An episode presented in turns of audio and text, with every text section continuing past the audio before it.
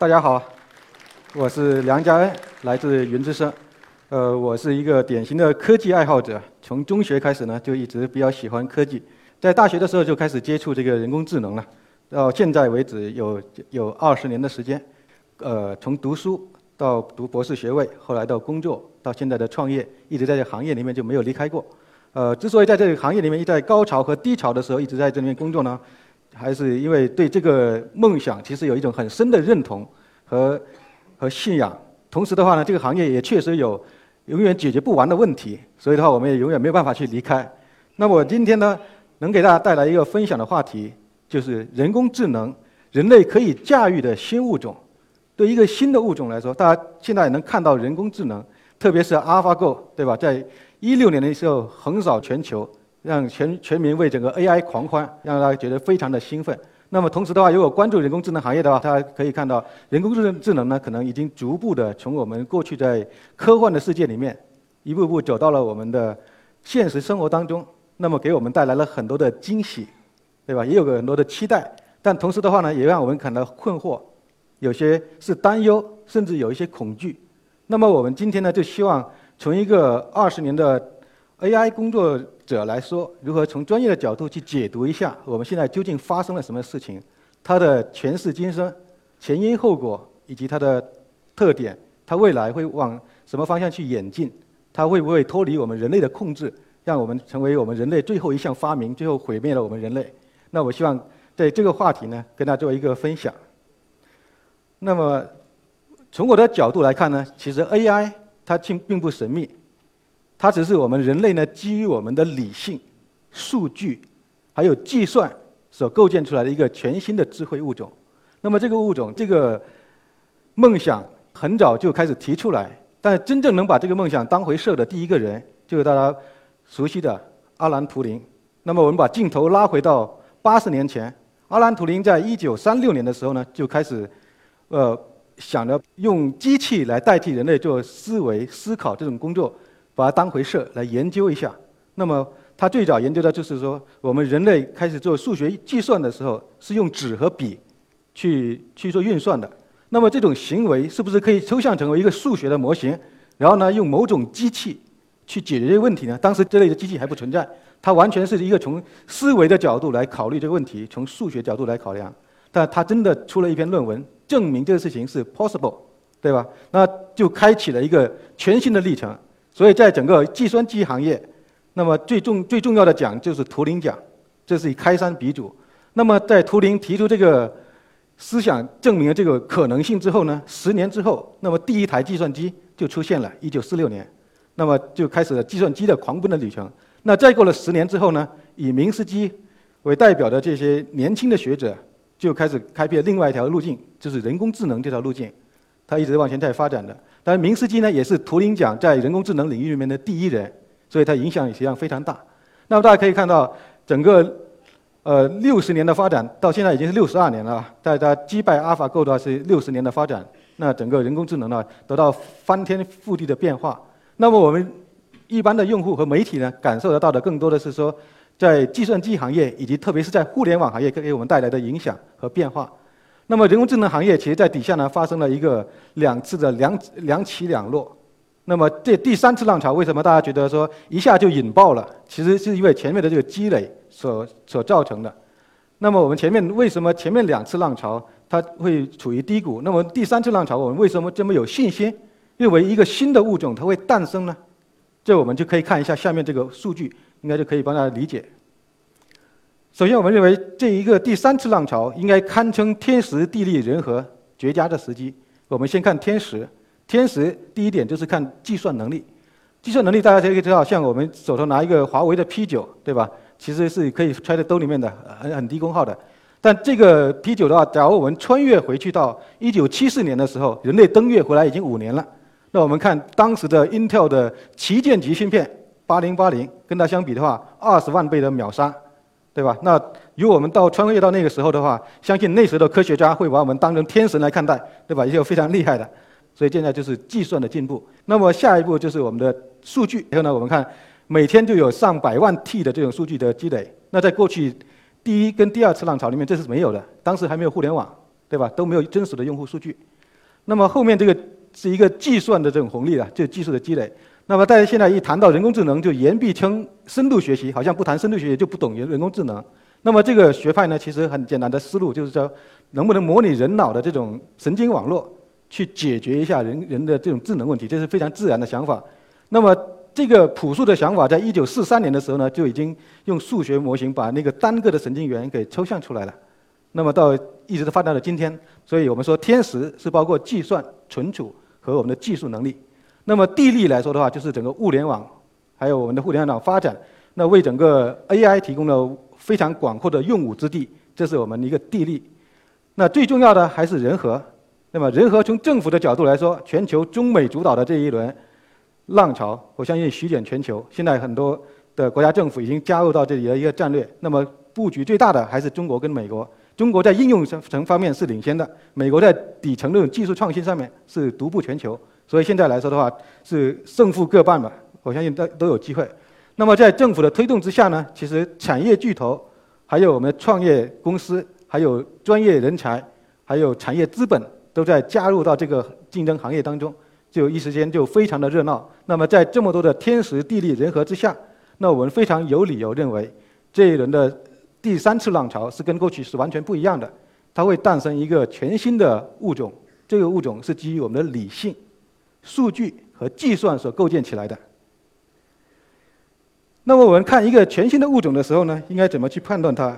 就首先要从它的基因开始看起，它会怎么发展，会有什么特性？那我们说前面说理性。跟数据跟计算，我们可以把它拆成相对比较数学一点的术语。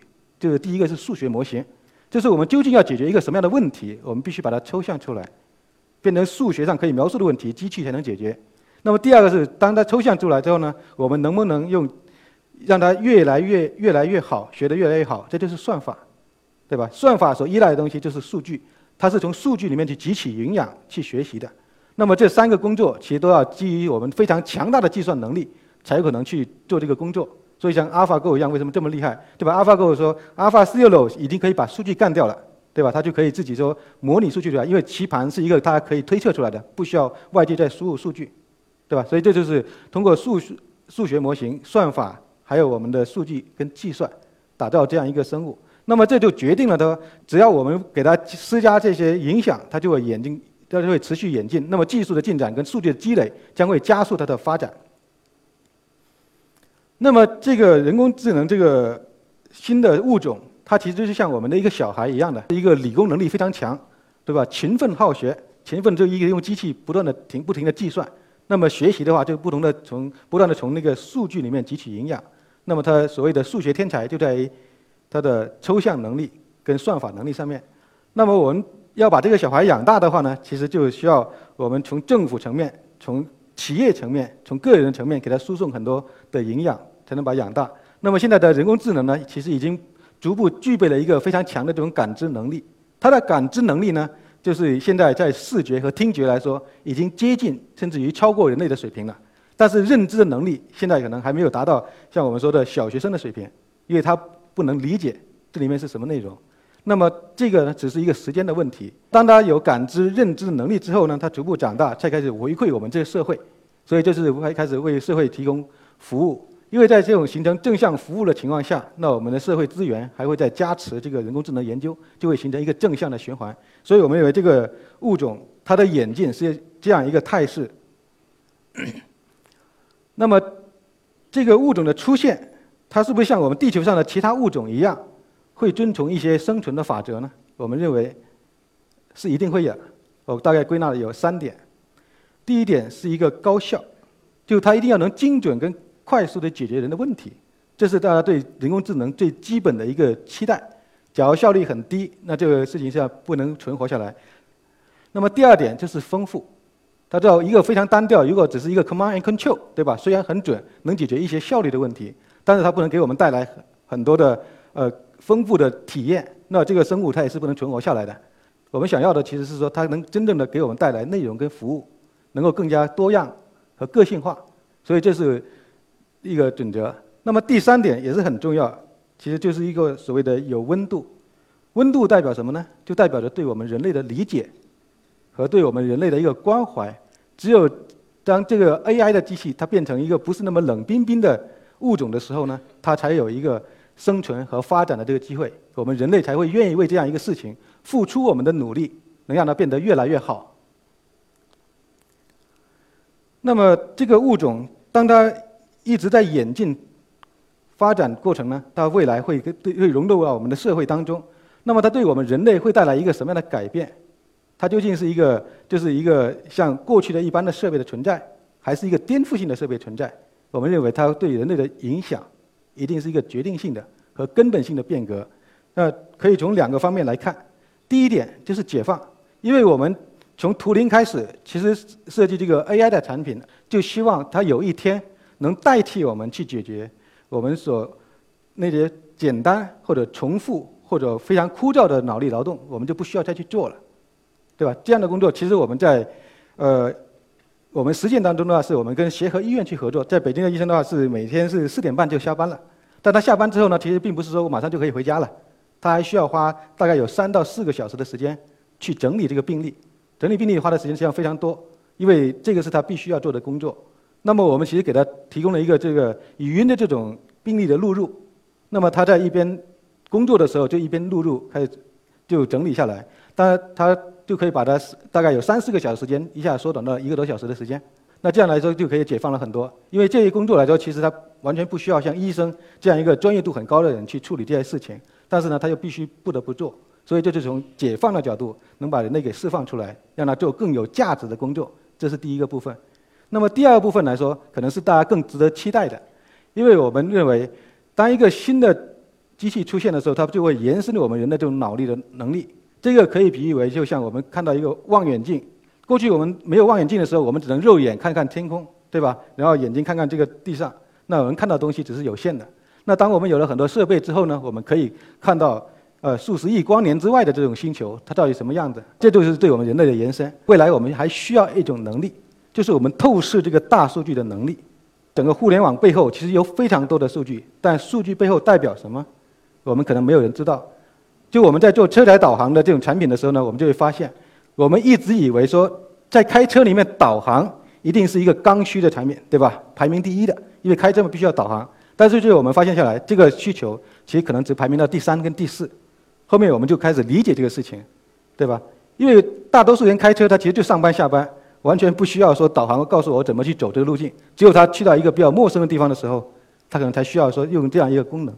所以的话，它会改变我们对一个事物的一个既定的认知。我们从不同的视角、更深的深度去理解我们这个世界。所以呢，从这两点来看，它会对我们人类的社会产生更深刻的变革。它发生变革之后呢，对这个社会带来的影响是非常巨大的。特别像前面的科学的认知和现在的整个人工智能和大数据这种认知，我相信这种认知是一个颠覆性的变化。那么将来它会不会真的是脱离我们的控制？让我们无法驾驭呢？那么这个问题，我们其实还是要回到这个 AI 它本身的基因和方法论上来考虑。我们不能笼统的说它行还是不行。刚才前面已经拆解过了，就它是一个数学模型的定义。数学模型就是它所需要解决什么问题。那么在学习方法就是如何能让它所学习的解决问题能越解决越好，这是算法的部分工作。那么它威力最强大的部分就是用大数据和超级计算去加速它这个学习过程。对这块来说，我们人类是完全可控的。所以我们认为，这个新的物种的存在，它其实是一个我们可以驾驭的物种，并不像我们想象那么恐怖。它其实还是非常亲切的。那么基于这些的理解呢，我们得出两个重要的结论，就是 AI 本身呢，它其实内心是没有鬼的。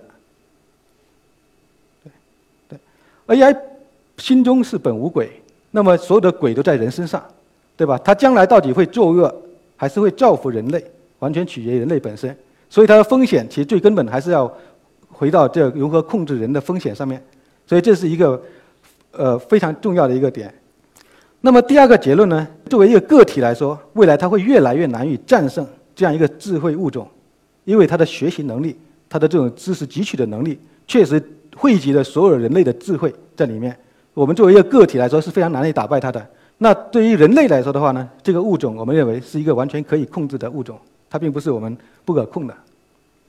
那么基于这个判断，我们就可以得出，AI 它是我们一个可以驾驭的新物种，而且在未来它会越来越多的融入到我们的生活当中，去改变我们，让我们得到更高的用户体验、更大的变化。但是呢，就像比尔盖茨说的一样，我们永远不要高估未来两年的变化，有非常多的问题和困难要去解决。但是我们也永远不要低估未来十年的这变革，它会给我们带来非常颠覆性的影响。呃，借这个机会呢，我们也向呃 AI 的前辈，就是前面提到的明斯基教授致敬。那么他有一句非常有名的话，就是 “The brain happens to be a meat machine”，就是人脑其实只是一种，只是一种肉体的机器进化出来而已。那么这个结论呢？他的这种提法呢，就给我们引发了我们更深的思考，就是硅基的生命和我们人类的碳基生命究竟有没有根本性的区别？这是一个我们值得思考的问题。这个问题的意义就在于什么呢？就是 AI 它在继续往前演进的过程当中，是不是真的就不会出现独立的意志出现？这个问题就留给大家思考。谢谢大家。